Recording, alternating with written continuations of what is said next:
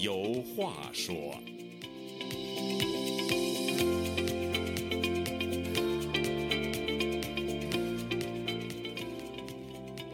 听众朋友，大家好，欢迎您再次来到《周家有话说》这个栏目，我是主持人家园。原美国五角大楼的一位资深官员几年前在一次学术演讲中曾经说过。中国爆炸性的经济增长呢，是过去四十年来发生的单一最重大的、影响深远的地缘政治事件。而在大多数人看来呢，中国的快速经济增长又是改革开放的最直接的成果。那么说到改革开放，就必须提到一九七八年十二月下旬在北京召开的中共第十一届三中全会。这次会议被认为是中国改革开放的起点。而随之而来的一系列变革，让中国从民不聊生一路成为世界第二大经济体。为什么改革开放能够给中国注入巨大的活力？改革开放有什么秘密可言呢？最近我在网上注意到一篇短文，似乎可以解答上述问题。简言之呢，这篇短文认为，改革开放的全部秘密就是没有秘密，就是按常理做事。什么是常理呢？简单的解释就是一般的规律、通常的道理。比如说，男大当婚，女大当嫁，就是古今之常理。家庭有家庭的常理，社会有社会的常理，国家有国家的常理。凡是违反常理的行为，终究都不会有好结果。上面提到的那篇短文呢，还引述已故新加坡总理李光耀的话。解释为什么二战之后几十年的光景，日本、德国、新加坡等国家就会快速发展起来。李光耀认为，其实没有什么秘密，只是他们改变了过去的习惯，开始按常理做事。凡是按常理做事，都会发展起来的，就这么简单。反之亦然。在这次的周家有话说栏目里呢，我和周孝正教授就来聊聊，为什么有些人就偏偏不按常理出牌。周教授，我想首先问问，您是否认同这篇短文的观点？那就是，改革开放没有秘密，按常理做事就可以了。说的非常的好，非常的简洁。对，简洁就是智慧的灵魂。嗯，不要那么故弄玄虚。我记得前两天那个九十一九十岁的。包同老先生逝世。包同呢是中共中央政治局常委会秘书。注意，我一再跟他们强调，不是赵子阳个人的秘书。赵子阳是十三大，他负责组阁了，就他当班长了。班长就是他是中国共产党中央委员会总书记赵子阳。嗯，哎，赵子阳呢底下有，一共加上他有五个中共中央政治局常委。这常委五个常委共同选定的一个秘书就是包同。鲍通跟我说过好几次，他帮着赵子阳搞了将近十年的所谓的改革。我说赵子阳改革的重点是什么？他说就是俩字儿：松绑。松绑就是一个常理，你把他绑住，人有手脚，你把他手脚给绑住了，他就不能自由运动了。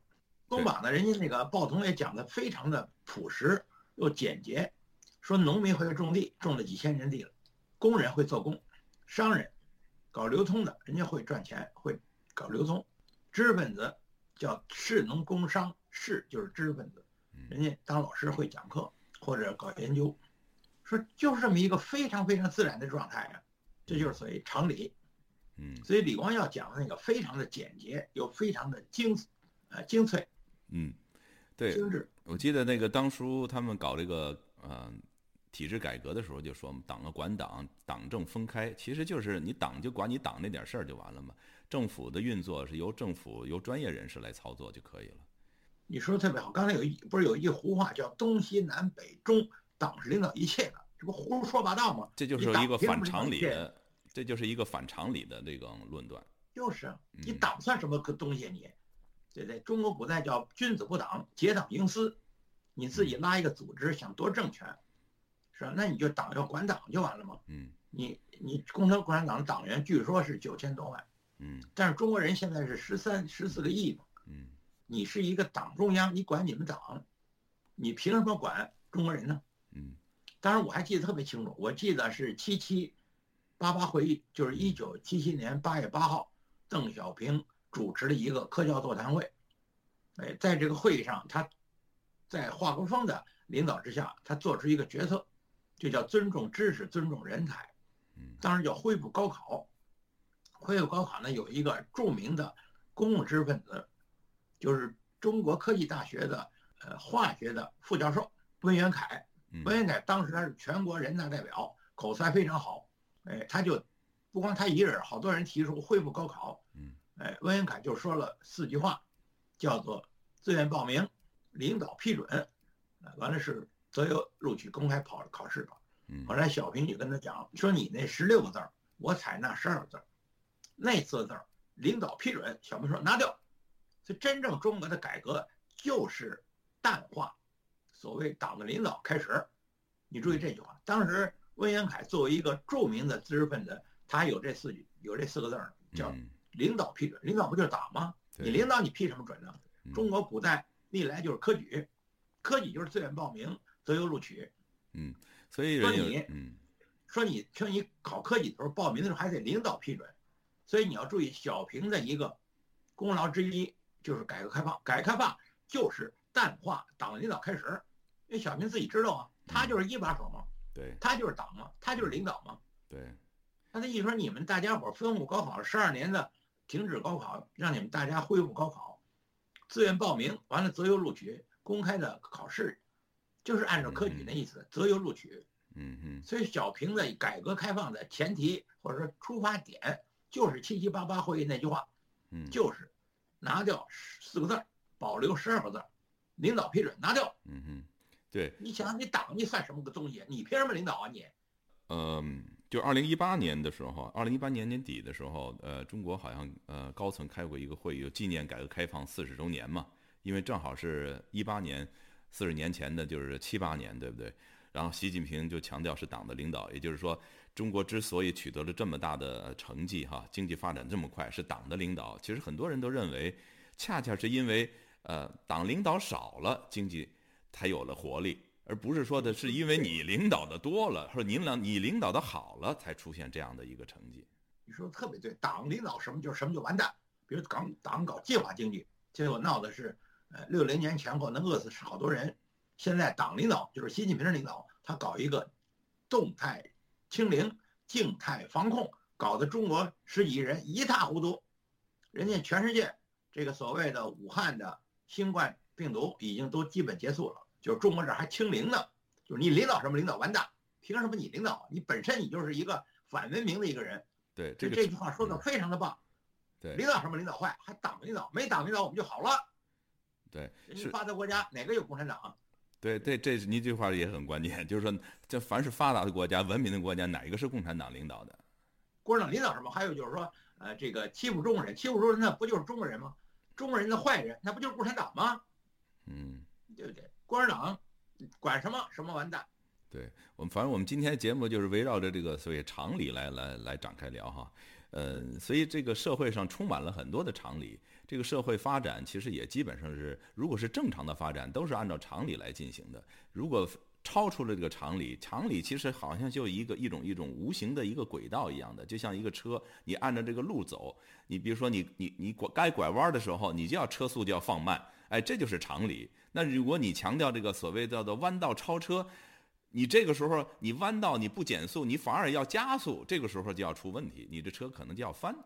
所以你仔细想一想，所有的很多的那种，呃，没有什么高深的道理，它就是一个常理，你只要按照常理做就好了。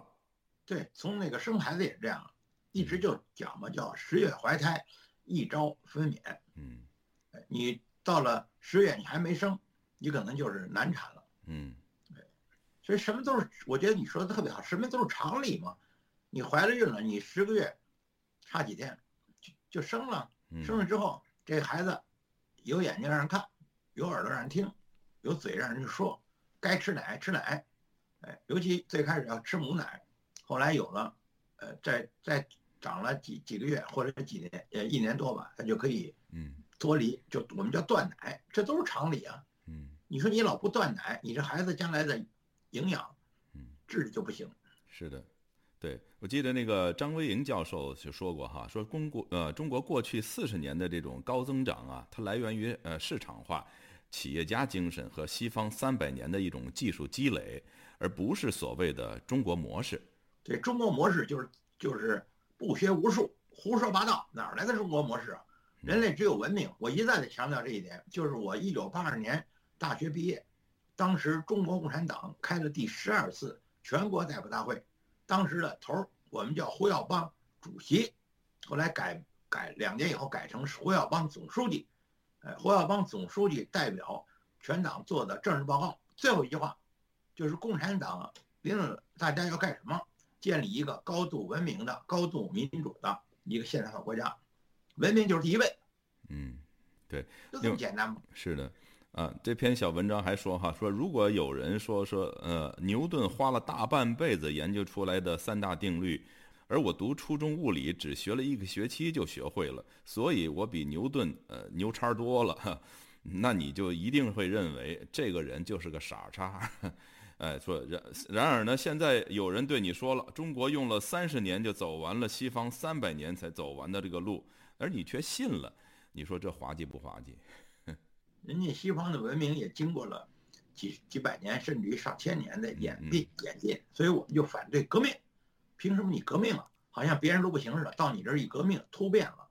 嗯，所以我们把这革命改变改造成改善、嗯，改进、改良，叫三改。嗯，你共产党搞革命，你搞出什么来了？一千多年以前的宋朝相当的不错，他们可以，他们搞学历史的讲，通过考古的资料，嗯，说宋朝中国人普遍的生活水平相当的高，比如当时有那个。所以市场，市场就是商品交换的场所。嗯，市场经济的前提就是自由市场经济。嗯，自由就是人家生产的产品。你比如你是农民，你种粮食。嗯，你是养殖业，你就养养鸡养鸭，对不对？你是纺纱织布，或者你是打铁的，那就是所谓的铁匠，那就属于制造业了。嗯，自由市场很简单呢，因为我们每个人不能包打天下，我们只能够叫分工。分工呢？但是我们需要好多产，好多商品，商品就是可以用于交换的产品。那怎么办？交换，交换就是诚信，就是仁义礼智信，哎，讨价还价，嗯，把这个价格说好了，你得讲究诚信呢。嗯，对，诚信之后你不能说你人家你人家给你货你不给人钱，或者呃人家给你钱你不给人货，所以你像诚信、仁义、礼智信，这不都是常识吗？对，常识中国现在最缺的就是诚信。尤其是共产党没有诚信，嗯，骗叫有组织诈骗团伙嗯，呃，就刚您提到的这个，呃，前不久，呃，鲍腾先生，嗯，与世长辞啊，那他的追悼会呢，前两天举行了，呃，据说去了一百多人，但也有很多的，呃，他的亲朋挚友呢，呃，尤其是那些，呃，网上有名的这个所谓异议人士，却不被允许参加他的那个追悼会。那么这个很多人认为就是一种违反常理的行为，你谁能去谁不能去，这是应该由人家家属来决定的，而不是由你政府来决定的。这个就叫无产阶级专政，专政就是专制独裁。这么大的国家，这么多人，每个人都可以自己来决定自己的事儿。嗯，你作为头儿，那些大事儿你可以所谓的领导，其实我们中国不是领导，叫统治。嗯，统治你凭什么统治我们呀？嗯，而且中国由由现在，中国有一句话，叫全过程民主。嗯，这不就是诈骗吗？嗯，那一个民主你也没有啊？人家老头子五十九十多岁，人家去世了，大伙儿要去向他遗体告别也罢，参加他这个追悼会也罢。嗯，这事你管他干嘛呀？嗯，对，而且还你说中国现在就是从任何一个细节，都是有组织诈骗行为。嗯，而且都是侵权。后来我就说了，我说那个胡耀邦，胡耀邦有两个不管。当时胡耀邦当中组部长的时候，就开始平反印假错案。嗯，印假错案谁干的？当然是共产党。共产党头是谁？毛泽东。毛泽东制造了无数冤假错案。哎，当时有六十一个大叛徒，那都是老干部。嗯。后来呢，胡耀邦要给他平反。嗯。邓小平就说，那个六十一个大叛徒这个案子是毛泽东定的。耀邦怎么说？我不管是什么人定的，我也不管是哪一级定的。只要不符合实事求是，我们都得给他改正过来、改正过来。所以耀邦、胡耀邦的两个不管，不管你谁定的，不管你是哪一级定的，嗯，都得实事求是的改正过来。所以胡耀邦就是平反云假错案，涉及到的人口数几百万上千万。嗯，所以胡耀邦就是两个不管，不管就是实事求是，实事求是就是常识。嗯，常理。赵子阳那个精髓就是松绑。是你凭什么？你凭什么把这些老百姓都给绑住啊？所以你说李华让的总结非常到位。是，所以你总结中国过去这个呃七十来年发展的这个历史哈，中华人民共和国建立以来，基本上就是说，呃，你只要违反这种常理运作的，基本上你这个社会就有灾难。你说那时候毛毛泽东搞大跃进，呃，说亩产十万斤，这不就是违反常理的一种说法吗？对不对？你你最后造成的这些灾难就是饥荒，饿死几千万人，对吧？呃，还有就是这清零也是，有人就有病，有病就有传染病，所以人呢有一句话叫生老病死。嗯，哎，他现在来一个动态清零，实际上的病包括传染病跟人类是长期共存。对呀，我们一再的讲，我们老师就跟我们讲过，哎，病毒、病菌，特别是病毒，在地球上已经存在了几十亿年了。嗯。哎，它跟人地球的寿命，地球的寿命大体上是四十六亿年，哎，所以说跟这个至于病毒清零，这就是不按照常理，嗯，有人就有病了，嗯，人跟这病是共存的关系，对呀，这个怎么可能说人不得病呢？嗯，所以这个这是个常理，这都违背常理的事儿，给中国人带来深重灾难。现在人家全世界基本都已经，这次传染病已经基本就结束了，中国这儿还清零还封城呢，嗯，这封城就是。人家，人家有腿有自由，人家在，在家里头，人家出去散步或者出去买东西，嗯，哎，他给人家，他给人家封住，把人家小区，嗯，拿护栏拿这个什么门也给人锁住，你就想这都什么事儿？你还共产党领导，你凭什么领导啊？你还动态清零，还动态封城，这太不像话了。对，这是一种人为的一种啊干预哈，还有一种就相当于毛泽东制造一下错案，撒向人间全是怨。人家胡耀邦，人家讲两个不管，不管是什么人定的这云假错案，必须得实事求是的改正过来。嗯，我一再说，我们赵子阳就是俩字儿，松绑。嗯，什么时候中国要想好，就是废除、取消这个所谓的无产阶级专政。嗯，专政就是独裁。对，你凭什么独裁？你就是一人，对不对？你人人人非圣贤，孰能无过？但是人呢，是唯一可能犯错误的人。你这儿掌握这权力，你没有所谓的权力制衡，尤其二十大，你该退你不退，到点儿你不退，叫到站你不下车。现在我们就在讨论讨论到站到站不下车就把你混下去。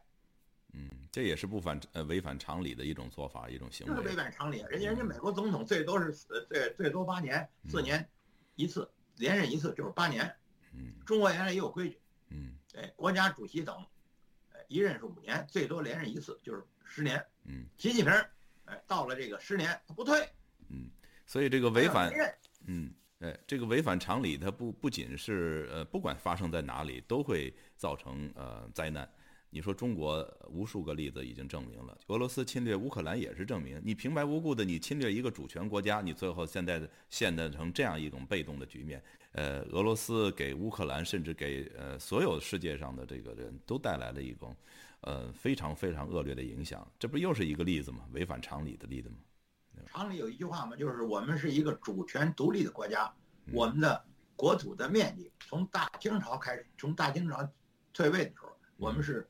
一千二百多万平方公里，现在还剩下九百六十万。嗯，三百多万平方公里被老沙皇、新沙皇，现在就是被普京都给占着了。完了，我们的国家主席口口声声说我们要维护我们的领土完整和国家主权的独立，那你为什么不把俄罗斯占领我们这个三百二十万平方土地？我们叫三外，外东北、外西北跟外蒙古，你为什么不要回来？他现在跟普京勾勾搭搭的。人家普京侵犯了乌克兰，他就没有一个一句话谴责他，公开的谴责他，这这违背常理吗？嗯，甚至都不用侵略这样一个词，就是对，你这你非法占领了我们的国土。还有就是呃，我们再回到这个那个常理来，就是咱们来回顾一下过去还有哪些呃中国政府做的那个呃违反常理的事情给。